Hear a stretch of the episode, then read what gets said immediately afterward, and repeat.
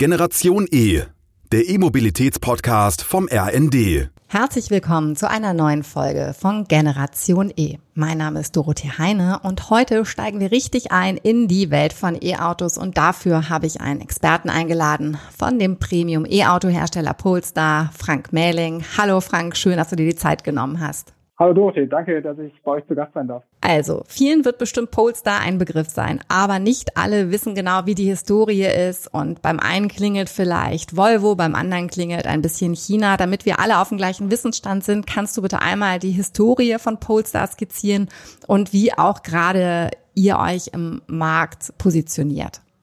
Sehr gerne, auf jeden Fall. Wir sind ähm, eine schwedische Elektro-Performance-Marke und äh, die absoluten Experten werden uns schon kennen als äh, das Rennsport-Team oder wenn man so möchte, die Tuning-Schmiede von, von Volvo. Das geht bis in die frühen 2000er zurück und äh, da war Polestar einigen schon ein Begriff, wirklich für die ähm, ja, sportlichen Ausführungen von Volvo-Fahrzeugen, für den Betrieb von einem Rennteam.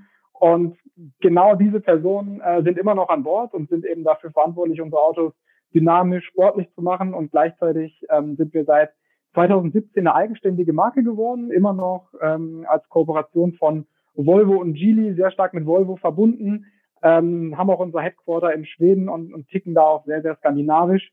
Äh, Schweden generell ist ja ein innovatives Land und äh, treibt das nicht nur technologisch, aber vor allem auch gesellschaftlich voran, äh, was, was bei uns auch eine ziemlich große Rolle spielt.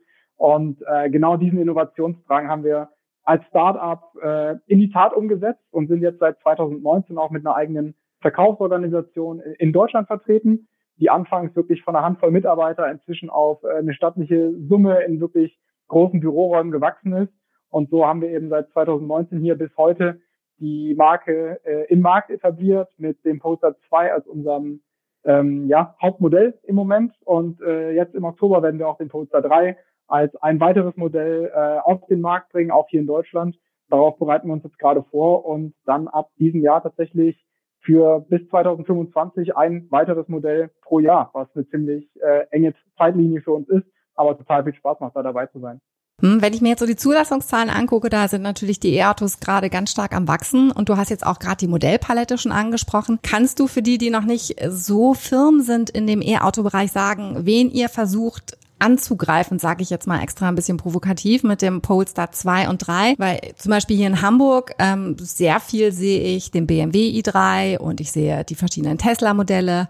Und wo seht ihr da euer Klientel und wo versucht ihr vielleicht so ein Stück weit auch zu wachsen? Ja, auf jeden Fall. Also unser Klientel ist tatsächlich ähm, gar nicht so stark abzugrenzen. Im, Im Wesentlichen ist es technologieorientiert, ähm, modern, auf Nachhaltigkeit besinnt und ich glaube, was uns sehr stark abgrenzt, ist äh, auch das skandinavische Design, also Minimalismus. Ähm, und das zieht sich durch, durch alle unsere Touchpoints durch, denke ich, die wir mit den Kunden haben. Äh, aber vor allem, wenn man auf äh, deine Eingangsfrage des Themas äh, Marktanteil Volumen schaut, muss man sagen, da sind die Zeichen einfach auf Wachstum aktuell gestellt. Ähm, wir haben im letzten Jahr 29.000 Autos ausgeliefert und wollen das bis 2025 verzehnfachen. Und das ist das, worauf wir das Geschäft ausrichten, also Skalierung. Ähm, da, da gehört einiges zu. Für, für dieses Jahr sind das 55.000 Autos global, ähm, die wir uns vorgenommen haben. Und das bedeutet eben auch, da ist noch einiges, äh, wie wir uns steigern möchten auf die 290. Und dazu gehört eben auch, dass man das in allen Bereichen des Geschäfts so denkt. Also nicht nur vom Produkt aus, sondern auch vom Vertriebsmodell aus. Und ich denke, das ist das, wo wir äh, aktuell unseren vollen Fokus drauf legen, Wachstum. Und wer sind denn so eure härtesten Konkurrenten und wie versucht ihr da euch zu differenzieren, um sozusagen potenzielle Käufer auch abzuwerben? Was wir versucht haben, ist äh, mit Polestar 2 in die absolute Mitte des Marktes reinzugehen, Fahrzeug zwischen 40 und 60.000 Euro, ähm, um einfach es zu schaffen, möglichst schnell im E-Mobilitätsbereich Fuß zu fassen, möglichst viele Kunden äh, auf die Marke aufmerksam zu machen und vor allem Elektroautos auf die Straße zu bekommen, weil das ist am Ende des Tages unsere Mission, Mobilität nachhaltiger zu machen. Und gleichzeitig ist das Ziel, eine absolute Premium-Marke zu werden, eben mit dem Fokus auf Design, Technologie, aber vor allem auch Sportlichkeit. Ähm, das ist ein Ziel in Deutschland auch besonders wichtig. Und da positionieren wir uns ziemlich klar, so wie unser CEO Thomas Inglatt häufig sagt, ähm, irgendwo zwischen Tesla und Porsche, was denke ich ziemlich ambitioniert ist. Und das sind genau die Ambitionen, die wir hier überall im Team, nicht nur in Schweden, aber auch hier in Deutschland teilen. Und genau da wollen wir hin jetzt auch mit den nächsten Modellen. Ähm, Polestar 3 wird das zeigen wo wir dahin möchten. Ich denke, die ersten Fotos zeigen das schon so ein bisschen und äh, alles, was danach kommt, vier, fünf, sechs, äh, haben wir auch schon bereits ein bisschen geteasert. Das äh, ja, wird das nochmal deutlich klarer machen, wie wir dahin kommen wollen. Für die, die den Polestar 3 jetzt nicht genau kennen, kannst du mal so ein paar Attribute nennen? Also es geht ja immer um das Thema Reichweite, wie schnell wir in äh, die 100 Kilometer pro Stunde erreichen, dass wir so ein bisschen äh, vielleicht Lust auf das Auto bekommen. Ja, absolut. Also Polestar 3 wird ein aerodynamisch fokussiertes SUV. Das heißt, wird wesentlich flacher in der, in der Seitenlinie als ein klassisches SUV, sage ich mal. Und es wird trotzdem ein Auto, was extrem nicht nur auf Sportlichkeit, aber vor allem auf Effizienz getrimmt ist. Gleichzeitig, und wir kommen eben aus dem Hause Volvo, ist uns Sicherheit extrem wichtig. Und da die größte Herausforderung ist, das Gewicht, was nicht nur von der Batterie kommt in einem Auto, sondern auch von, von wirklich Sicherheitsfeatures, die so ein Fahrzeug einfach haben muss, vor allem äh, wenn man eben wie Volvo und wir extrem für Sicherheit steht, dann ist dieses Gewicht was, was man nicht nur für die Effizienz, aber auch für die Sportlichkeit unter Kontrolle kriegen muss. Da erinnere ich mich an das ein oder andere Gespräch mit unseren, äh, mit unseren Fahrwerkstechnikern, die eben, wie gesagt, das schon eine Weile länger machen, schon bei der, bei der Tuning-Firma Polestar mit dabei waren und ganz genau wissen, was sie tun. Das merkt man schon, wenn man den Polestar 2 fährt und bei Polestar 3 wird das äh, nochmal sehr viel deutlicher, wie sie es eben schaffen, dieses zusätzliche Gewicht in Sportlichkeit und aber vor allem auch Effizienz umzuwandeln. Ja, klingt irgendwie jetzt schon, habe ich Lust, mal so ein Auto zu fahren und auszuprobieren. ist ja schon immer, ein, äh, ich weiß auch nicht warum, aber es ist immer wieder ein tolles Erlebnis, in ein E-Auto einzusteigen. Ich würde gerne noch mal einen ganz kleinen Schlenker zurückdrehen. Du hast nämlich eben in deiner, deiner oder mehrfach jetzt eigentlich schon gesagt, dass ähm, Polestar auch eine gesellschaftliche Veränderung hervorrufen möchte und auch, dass die Mobilität nachhaltiger wird. Das Thema Nachhaltigkeit habe ich das Gefühl, das zieht sich wie so ein roter Faden bei Polestar durch die Marke. Kannst du vielleicht skizzieren, dass natürlich klar Mobilität durch den Elektroantrieb, aber was gibt es denn noch für Eigenschaften in dem Auto, wo das Thema Nachhaltigkeit wichtig ist? Also nicht nur Nachhaltigkeit, aber vor allem auch Nachhaltigkeit ist ein großer Teil von unserer Vision. Ähm, ich glaube, nur indem wir Elektroautos herstellen, werden wir jetzt das Rad nicht neu erfinden, denn das, das können auch viele andere schon. Ähm, ich glaube auch, dass wir das gut können, aber vor allem eben das Auto nachhaltiger zu machen und alles, was da dran hängt. Also eben alle vorgelagerten Prozesse, alle nachgelagerten Prozesse. Da gibt es, und das kann ich aus der eigenen Erfahrung sagen, aus den letzten Jahren noch viele Hürden, die wir, die wir einreißen müssen. Und da sehen wir uns so ein bisschen ähm, auch als den Vorreitern, als die Speerspitze, die das ähm, mit Sicherheit im Moment noch im kleineren Rahmen, aber wie gesagt, wir versuchen das äh, zu verzehnfachen bis 2025, ähm, auch in der Vorbildfunktion, glaube ich, versuchen muss, um zu zeigen, nicht nur der Automobilbranche, sondern auch äh, anderen Branchen, dass es eben möglich ist, äh, nicht nur Mobilität nachhaltiger zu machen, aber Wirtschaft generell. Und ähm, spiegelt sich jetzt schon in unseren Autos wieder. Wir setzen recycelte Materialien ein. Wir haben vegane Innenräume, also wirklich komplett von der Polsterung äh, bis hin zum Lederlenkrad, was kein Lederlenkrad mehr ist, aber sich genauso anfühlt. Es gibt da schon sehr, sehr gute Produkte und wir sprechen zum Beispiel auch direkt mit der Textilindustrie, die auch ein wichtiger Zulieferer für sowas ist, ähm, die vielleicht manchmal nicht nicht die Power haben wie eine Automobilindustrie, aber die sehr, sehr offen für sowas sind und die auch gerne mit uns als Partner da zusammenarbeiten. Werden wir zum Beispiel den Polestar 3 ähm, da noch ein Stück weitergehen. Wir werden recycelte Fischernetze benutzen und uns das eben somit immer mehr auf die Fahne schreiben. Und was wir uns wirklich als Vision gesetzt haben, ist das sogenannte Polestar Zero Project, bis 2030 ein komplett klimaneutrales Auto zu entwickeln. Und klimaneutral heißt in dem Fall wirklich ohne Kompensation. Und äh, das ist ein bisschen das, was man für uns als Moonshot Goal bezeichnen würde, denke ich. Moonshot Goal ist ja immer so ein ja, viel strapazierter Begriff, würde ich sagen, aber in unserem Fall ist es, ist es das wirklich. Wir, wir wissen, wo wir hinwollen. Das ist nämlich genau dieses Polestar Zero Project. Wir wissen aber ehrlich gesagt noch nicht, wie wir da hinkommen. Das heißt, wir müssen sehr viel ausprobieren. Wir müssen mit ganz vielen Partnern sprechen. Wir werden bestimmt auch ein paar Mal ähm, die Route nochmal ändern, äh, um da hinzukommen. Aber das ist das erklärte Ziel und das Schöne und deswegen macht es auch so viel Spaß, hier täglich dabei zu sein, ist, dass, dass jeder in der Firma dafür brennt. Und äh, ja, so versuchen wir das jetzt Stück für Stück über die nächsten Jahre zu erreichen. Hm, das klingt total gut. Also sozusagen, dass nicht nur die Art der Fortbewegung nachhaltig und eine Transformation äh, erfährt, sondern auch sozusagen das Produkt selber. Und zwar habe ich das Gefühl bis ins kleinste Detail. Und ich muss jetzt mal sagen, mich freut es total zu hören, dass ein Unternehmen auch so mutig ist und ein bisschen mit Trial Error herausfinden möchte, nicht so dogmatisch äh, so ein Mutterziel zu erreichen, sondern auch mal zu gucken, was passiert, sondern auch zu sehen, Menschenfehler, das ist jetzt keine Niederlage, sondern das bringt uns vielleicht diesem Ziel ein Stück näher. Jetzt nochmal zu den Produkten. Du hast eben gesagt, da ist noch ganz viel in der Pipeline. Ein Produkt, was jetzt vorgestellt wurde im März in LA, ist der Polestar 6. Und das ist ja ein ganz besonderes Produkt, gerade wenn wir uns mal den Markt der Elektroautos angucken. Kannst du mal beschreiben, was der Polestar 6 ist? Sehr gerne, weil es ein Auto ist, das mich äh, selber total fasziniert. Also was wir in LA vorgestellt haben, äh, lief unter dem Namen Polestar O2 und war ehrlich gesagt gar nicht geplant, Polestar 6 zu werden. Ähm, was wir dann gesehen haben, war ein extremer Zulauf an, an Kunden, an Kundinnen, an faszinierten Personen, die gesagt haben, ihr müsst dieses Auto bauen. Das sieht nicht nur gut aus, das äh, kann ein paar Sachen, die es noch überhaupt nicht gibt auf dem Elektromarkt. Ein sportliches Cabrio. Ähm, wir wollen sehen, wie, wie er das in die Realität bringt. Und äh, ich glaube, das ist einer unserer großen Vorteile als Poster. Wir können diese Sachen eben ausprobieren und wir wollen die auch ausprobieren. Und ähm, ja, hier arbeiten Leute, die, die man, glaube ich, im klassischen Sinne als Car-Guys auch bezeichnet. Und somit hat dann äh, unser CEO entschieden, wir wollen das machen, wir wollen das angehen und äh, wir wollen dieses Auto als Polestar 6 äh, in unsere Produktpalette mit aufnehmen. Und ich glaube, ja, was daran wirklich fasziniert ist, dass es dieses Fahrzeugkonzept noch, noch nicht viel gibt am Markt. Ähm, es gibt Sportwagen, es gibt auch Elektrosportwagen, aber eben so ein, so ein Roadster-Konzept, das, das gibt es bis jetzt noch nicht. Und ähm, wir wollen jetzt zeigen, wie wir das äh, wirklich machen können. Und wir haben jetzt gerade jüngst in Pebble Beach eben verkündet, dass wir das als Polestar 6 machen wollen. Wir äh, werden das mit einer limitierten Version von 500 Fahrzeugen ähm, starten. Und ehrlich gesagt äh, sind wir da schon extrem gut unterwegs, was, was die Zahlen angeht. Und äh, sind super froh, dass das nicht nur vorher, sondern jetzt auch nach der Bekanntgabe auf so viel Enthusiasmus stößt. Und ich denke, das lässt sich auch für die ganze Elektro-Community sagen, wenn man faszinierende Produkte baut, dann wird man diesen Wandel eben noch beschleunigen. Und das ist das, was wir versuchen mit unserem Produktpalette.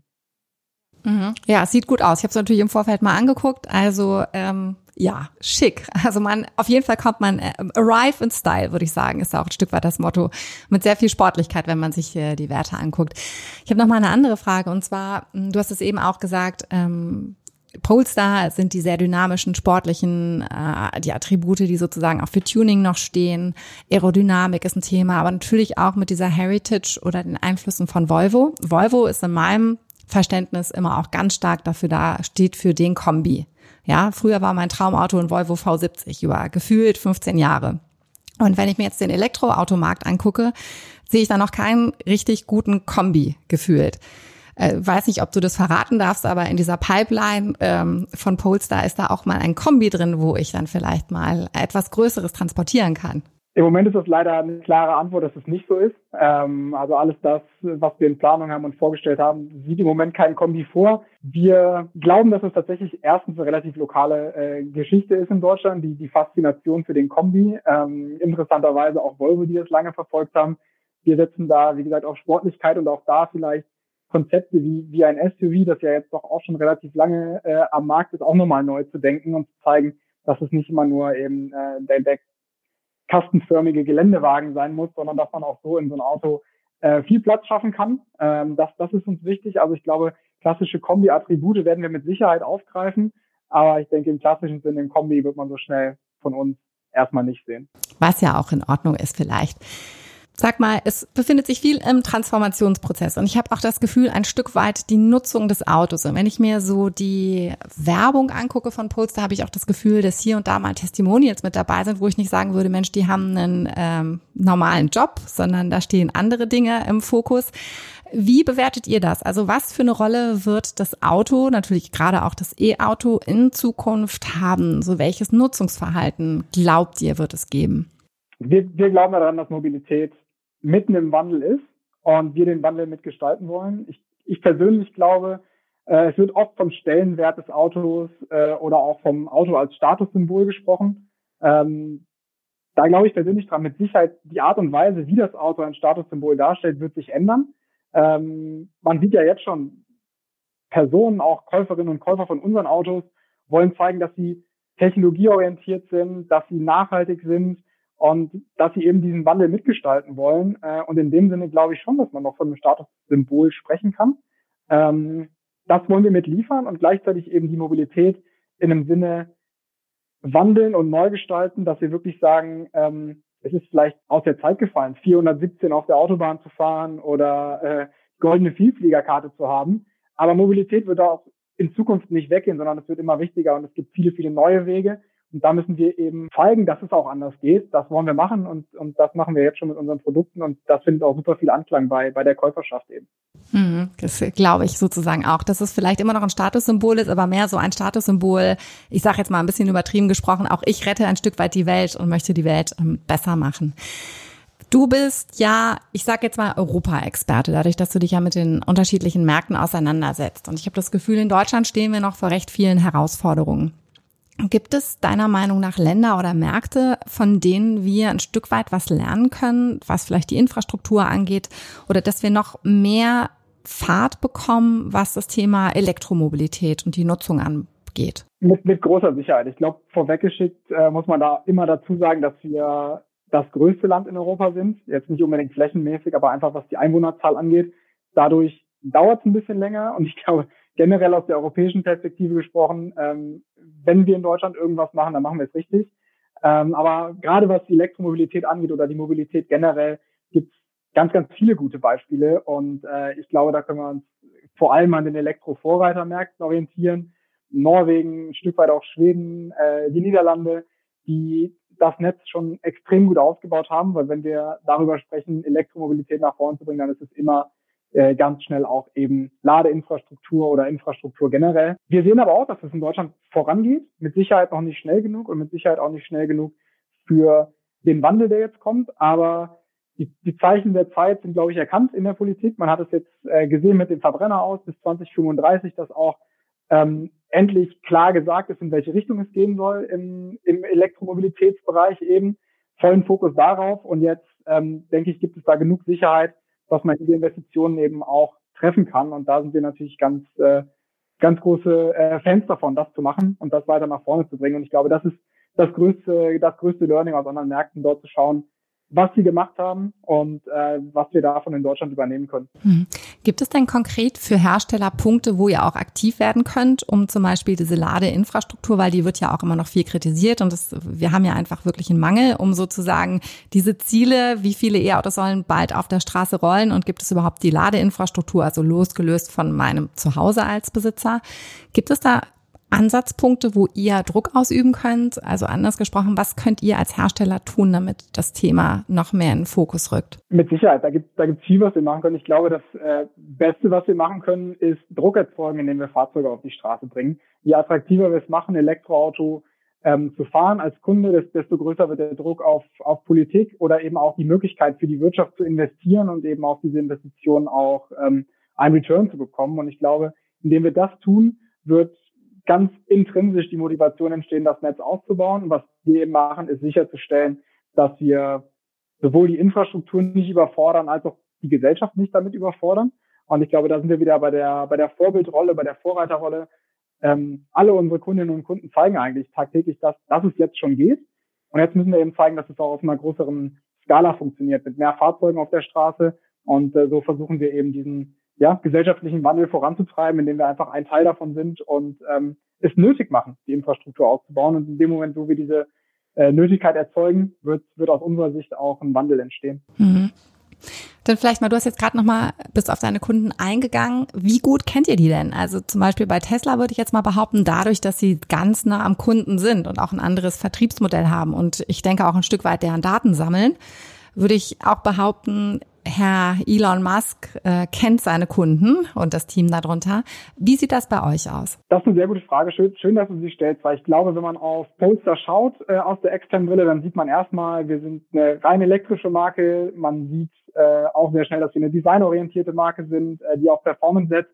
Was man erst auf den zweiten Blick sieht, ist, dass wir im echten Direktvertriebsmodell unterwegs sind. Das heißt, wir setzen nicht auf Agenturmodelle, wir setzen vor allem nicht auf das klassische Vertriebsmodell, ähm, sondern wir verkaufen Direct to Consumer. Und ich denke, aus, aus meiner Sicht ist es tatsächlich einer der größten Chancen und auch Herausforderungen, die wir haben, äh, an den Markt zu gehen. Ich glaube, das ermöglicht uns ganz neu zu denken, viele Dinge wirklich äh, nochmal vom weißen Blatt Papier auszudenken, wo andere Hersteller mit Sicherheit gerade abgebremst werden. Das, das weiß ich aus meiner, aus meiner eigenen Historie raus, dass es nicht immer einfach ist, wenn man schon ein bestehendes Netzwerk hat, äh, bestehendes Händlernetz, ähm, die Dinge so zu denken, wie die eigentlich für den Kunden aktuell schon modern wären. Und das ist unser Riesenvorteil, dass wir da im Prinzip Anfang 2020 am weißen Blatt Papier anfangen können.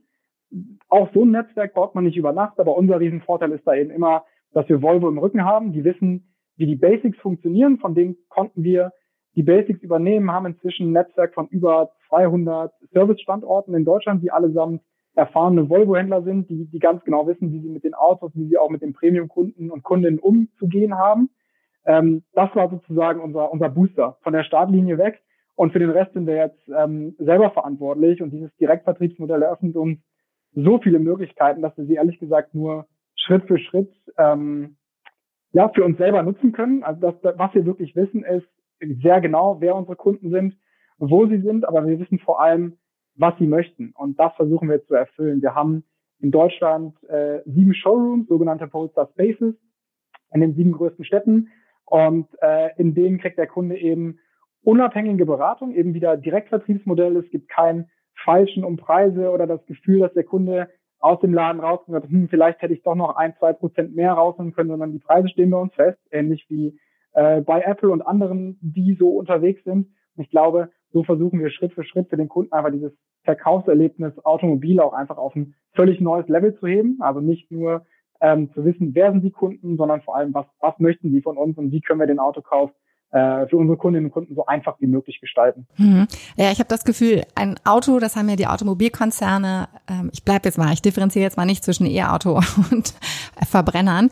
Was äh, Automobilkonzerne geschafft haben über die letzten Dekaden, ist es zu einem höchst emotionalen Produkt zu machen. Und ich habe jetzt auch das Gefühl, dass hier gerade so ein Shift stattfindet, weil sozusagen ähm, das Produkt auch viel näher am Kunden ist oder der Hersteller näher am Kunden ist und nicht mehr etwas Fertiges vorgesetzt wird und ich kann vielleicht noch diverse Produktattribute, ne, Farben, Ausstattung etc. Ähm, mitgestalten, sondern dass das Produkt auch sozusagen mehr lebt und dadurch, dass es technischer wird, auch ähm, wächst und sich weiterentwickelt. Ich würde gerne ähm, noch einmal auf die Vision von euch zu sprechen kommen. Magst du uns mal einen Ausblick geben? Wie wird denn Polestar sich in den nächsten Jahren entwickeln? Also gibt es da was, wo du sagst, Mensch, das ist so ein Stück weit das Gefühl, mit dem sollen unsere Kunden dann aus dem Polestar-Auto aussteigen? Also einmal auf Kundenseite und dann aber auch, ähm, du hast es schon gesagt, skizziert, ihr wollt ganz, ganz stark wachsen. Gilt es auch ähm, nur für den europäischen Markt oder wollt ihr, habt ihr auch weltweit äh, noch horrende, ambitionierte Ziele vor euch? Ich glaube, die Frage kann man in, in, zwei Teilen ganz gut beantworten. Du hast es äh, schon selber so ein bisschen aufgeteilt. Äh, das eine ist mit Sicherheit die Produktseite. Ähm, da sind wir jetzt schon ein globaler Hersteller und, und wollen das auch in Zukunft äh, bleiben und ausbauen. Ähm, nicht nur werden wir mehr Produktionsstandorte bekommen, den nächsten beispielsweise für Polestar 3 äh, in den USA, ähm, hochmoderne Fertigung mit Volvo zusammen, ähm, aber vor allem das, was da rauskommt, nämlich das Produkt am Ende des Tages, das soll Leute begeistern und ich glaube, ähm, selber, dass es Leute auf eine andere Art und Weise begeistern wird, als vielleicht noch vor 10, 15 Jahren. Es wird vor allem kein Hubraum mehr im Mittelpunkt stehen, aber vielleicht auch nicht mehr so stark äh, Drehmoment oder sonstige Zahlen, sondern vielmehr, was ist denn da eigentlich drin in dem Fahrzeug? Welche Materialien verwendet ihr? Wie ist der CO2-Fußabdruck von dem Fahrzeug, den wir versuchen mit jedem Modell zu reduzieren? Und ähm, was trage ich als, als Kundin oder als Kunde vielleicht dazu bei, die Welt zumindest ein kleines Stück besser zu machen, in, indem ich ein Auto fahre, was eben in diese Richtung entwickelt wurde auch äh, von Anfang an. Aber am Ende des Tages, und ich glaube, das hattest du eingangs auch schon mal gesagt, die Faszination, wenn man aus einem Elektroauto aussteigt, äh, und deswegen kann ich jedem nur äh, eine Probefahrt empfehlen. Es fühlt sich eigentlich an, als ob man zurück in eine alte Welt steigt, wenn man in den Verbrenner steigt, weil das alle diese, diese Nachteile eben nicht hat und äh, dieses Fahrgefühl so modern ist. Das wollen wir den Kunden vermitteln und so zeigen, dass eben Elektromobilität, Nachhaltigkeit vor allem eins nicht bedeutet, und zwar Verzicht, sondern ganz im Gegenteil, eine neue Erfahrung und ich würde sagen mindestens genauso viel Spaß, ähm, wie man vorher hatte. Und auf der anderen Seite ist es eben das, das nicht nur das Vertriebsmodell, aber auch der Vertriebsfußabdruck. Wir sind jetzt äh, in aktuell in zehn Märkten unterwegs, äh, wollen im nächsten Jahr in 15 Märkten unterwegs sein. Also auch das wird immer größer. Äh, so versuchen wir eben wie gesagt, global zu werden und auch ähm, immer mehr Kundinnen und Kunden ansprechen zu können äh, mit, mit diesen Produkten. Und gleichzeitig glaube ich, äh, habe ich es vorhin schon mal gesagt, wenn man etwas verzehnfachen will, ist es mit Sicherheit auf den ersten Blick eine große Herausforderung. Aber es gibt dieses berühmte äh, 10x Thinking, was Google etabliert hat. Und ich konnte mir das selber mal in, in Mountain View bei Google anschauen. Diese ja, diese Theorie sagt im Prinzip auch, eine Verzehnfachung ist häufig einfacher als die letzten zehn Prozent irgendwo rauszuholen, weil wir eben Dinge neu denken können, weil wir nicht auf basierenden Dingen aufsetzen müssen. Und genau das ist das, was für uns in der nächsten äh, Zeit mindestens bis 2030 eben für diese ähm, Skalierung so wichtig sein wird. Und das Schöne ist, dass man ähm, auch mit der Marke Pulsar es geschafft hat, ganz viele ähm, Leute anzuziehen, Mitarbeiterinnen und Mitarbeiter anzuziehen, die genauso denken und die genau diesen Wandel zusammen mit uns oder zusammen als Team vorantreiben wollen. Das schlägt sich nicht nur auf uns durch, sondern auch auf die, auf die Kundschaft, die eine riesen Community gebildet hat, mit dem wir uns regelmäßig austauschen, hören wollen, wie würden die Kunden denn gerne die Marke sehen. Ich glaube, das jüngste Beispiel, Polestar 6, zeigt auch, dass wir versuchen, darauf einzugehen, wo immer es möglich ist. Also obwohl wir uns hier quasi im Computer gegenüber sitzen, kommt deine Begeisterung und das Brennen für dieses Produkt, diese Marke bei mir rüber. Ich bin gespannt, bald mehr von äh, Polestars Autos auch auf den Straßen zu sehen. Eine letzte Frage zum Schluss. Wie glaubt ihr denn, wird die Mobilität in ein bis zwei Dekaden aussehen? Das ist eine ganz spannende Frage. Ich glaube, zu schwierig, um sie so zu beantworten, weil es mit Sicherheit eine, eine globale Frage ist und äh, global ganz, ganz große Unterschiede bestehen.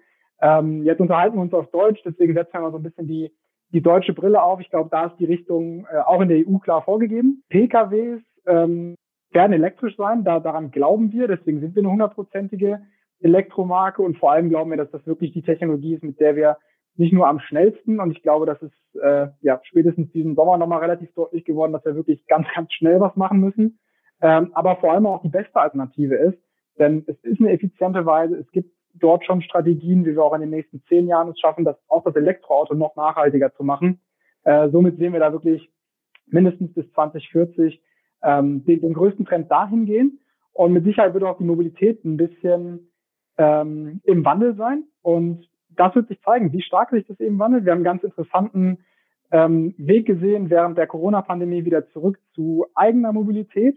Aber was wir machen wollen, ist wirklich jede Art von Mobilität ähm, ermöglichen und da eben auch ein Vorreiter sein. Wir liefern jetzt zum Beispiel an ein schwedisches äh, Unternehmen, das, das Boote, kleine Boote herstellt, äh, um dort ja durch die Fjorde zu fahren, unsere Batterien und auch unsere Ladelösungen, um eben auch da, zumindest im Kleinen, zu zeigen, denkt es doch mal anders. Auch da ist es möglich, auch da könnte man einen Anfang setzen. Und ich glaube, so ist der, gerade bei der Mobilität noch ganz, ganz viel möglich. Und äh, all das möchte ich eben zeigen, aus unserer Automobilseite aus, aus unserer Mobilbrille heraus, es ist möglich, probiert es. Und im besten Fall machen wir es sogar alle zusammen. Und dann können wir voneinander lernen und es noch schneller machen.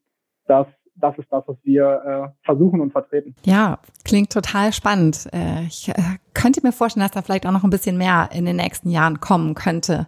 Frank, vielen Dank, dass du dir die Zeit genommen hast. Ich bin total angezündet und habe jetzt das Gefühl, ich muss mal hier in Hamburg den Showroom vom Polestar besuchen und mich mal reinsetzen, um dann sozusagen auch die Materialien, die du gerade beschrieben hast, so ein Stück weit auch ähm, ja herauszusehen und mal zu finden, ob ich vielleicht einen Unterschied sehe. Ich fand es wirklich ganz spannend, sozusagen, wie ihr dieses Produkt komplett nicht neu erfindet, aber neu aufladet.